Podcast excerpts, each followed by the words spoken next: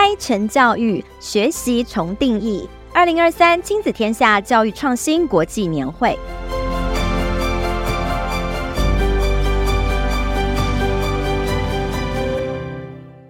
大家好，我是亲子天下的总编辑陈雅慧。大家好久不见。今天的节目是亲子天下二零二三教育创新国际年会特别企划系列四集当中的第三集。今年年会将在十月四日在台北松烟的台北文创举行，主题是 AI 成教育，学习重定义。实体场次的报名要快快把握时间。这是一年一度新朋友、老朋友见面交流的时间。有兴趣的朋友，请前往资讯栏的报名网站连结。现场的席次有限，报名的手脚要快哦，在现场等待大家。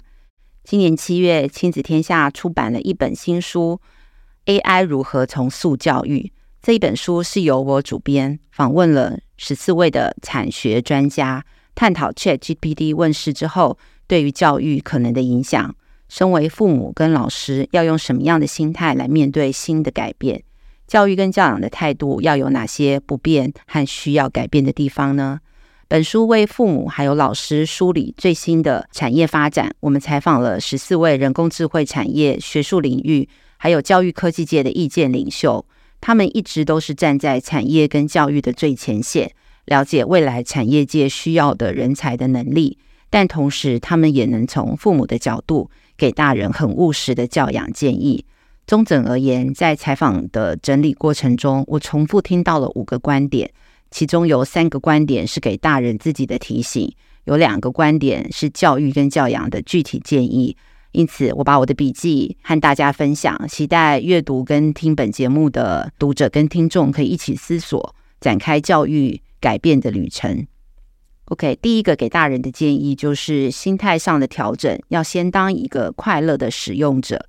这是所有专家一致的呼吁。未来的时代，AI 跟人是共存的关系，AI 会扩增而不是取代人的能力。AI 是带领人类走向未来的能力。广达电脑的技术长暨副总经理张家渊这么说。张家渊形容自己的工作就是一直想，一直想未来要做什么。但是为什么大家一直会很担心人工智慧会取代人类的工作呢？AI 的专家都提醒，AI 是新的工具，人类的文明发展史上都会遇到改变历史的工具。大家一开始都会觉得很害怕，但若是可以善用工具，就会促成人类文明走向新的里程碑。面对这么强大的 AI 科技，与其焦虑或是担心小孩，大人其实应该要先担心自己。台湾 Google 的前任董事总经理简立峰给大人的建议是：先用一种快乐使用者的心态去了解新科技。比方说，现在的数位相机，它用尽了目前最新的 AI 科技。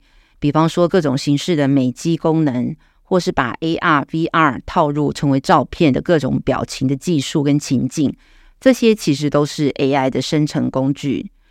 两三年前，这些技术都已经出现了。可是大家并没有被这些技术吓到，为什么呢？因为大家没有觉得它会威胁到自己的工作，反而觉得这些发展帮助我们的生活变得更快乐了。所以我们可以现在可以用视讯，可以联网，都是因为我们都接受这些工具了。就像我们使用数位相机照相的时候，只要我傻瓜，他聪明就好了。他不是在取代我们，而是让我们的生产力可以提升。第二个给大人的提醒就是自己要以身作则，示范当海盗出海的勇气。这什么意思呢？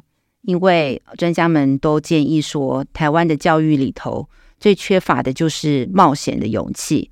爸爸妈妈常常对小孩说：“不要，不要，不要，危险，危险，危险！”很担心孩子犯错，但是家长必须自己先不怕，才能跟孩子一起面对未来。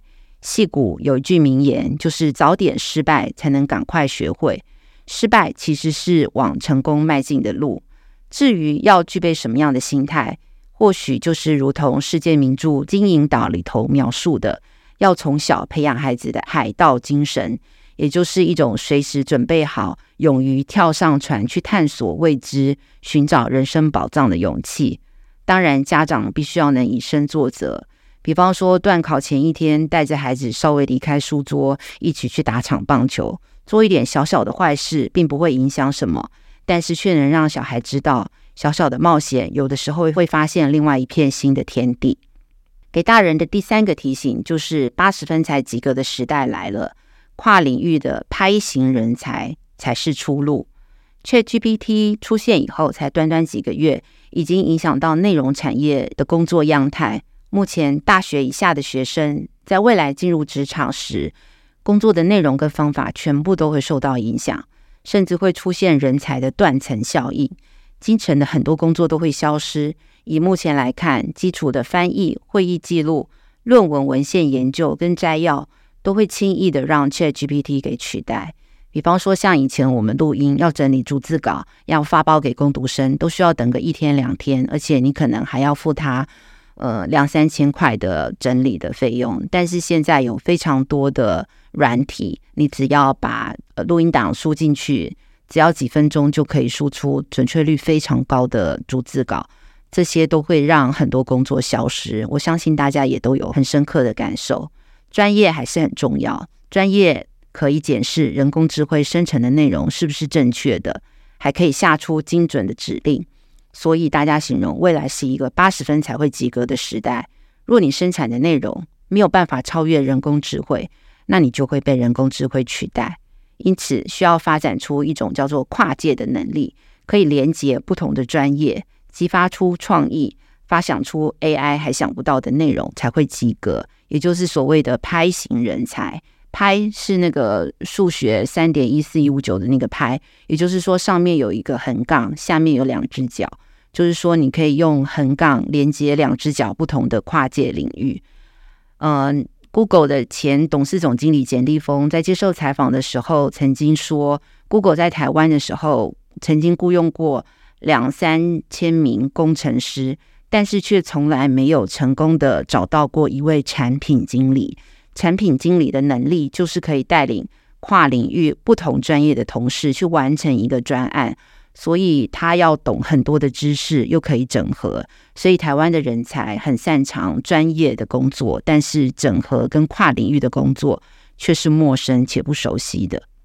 接下来要讲的两个是给大人教育跟教养的建议。第一个。教育跟教养的建议，也就是说，在教养当中，最重要的是呵护孩子的好奇心。大人总是很想为孩子多做一点什么，可以的话，未雨绸缪就会多一份安全感。我的印象很深刻，我在二零一九年采访已故的人工智慧学校执行长陈升伟的时候，这位大力推动台湾人工智慧人才培育的专家，在接受采访的最后呼吁。他是说：“我觉得亲子天下最大的责任就是要让小孩保有好奇心，因为当你停止好奇，社会就不会进步了。”陈生伟他强调：“我每次面试的时候，一定会问对方你有没有什么问题，因为一个在面试的时候他没有任何问题的人，未来他在工作上也会问不出问题，那我就一定不会录用这样子的人。”因为你要能够分析资料，一定要自己找问题；要运用人工智慧，你要自己去找你想解决的问题。所以，他非常希望未来的小孩，不管看到什么样的陌生人，都可以问出十个问题。生成内容的聊天机器人也是等待对话者的提问，什么问题都难不倒 AI。但假如不问问题，就会失去学习的机会。父母跟老师要从耐心聆听开始，就是要给孩子涵养好奇心最好的舞台。小小孩多半都有问不完的为什么，但是小孩常常到国中以后就会停止问为什么。如果大人可以多一点的耐心，多一点的好奇心去听孩子的声音，或许就可以把孩子的好奇心也延长。第二个关于教育跟教养的建议。就是不要揠苗助长，要帮助孩子成为一个可以活出热情、活成一个人。AI 的科技进步得太快了，很多接受访问的专家都不急着推荐高中以下的孩子去学 AI 的技术，或者是说去学特定的城市语言，因为他们毕业的时候很可能这些技术都已经更新了。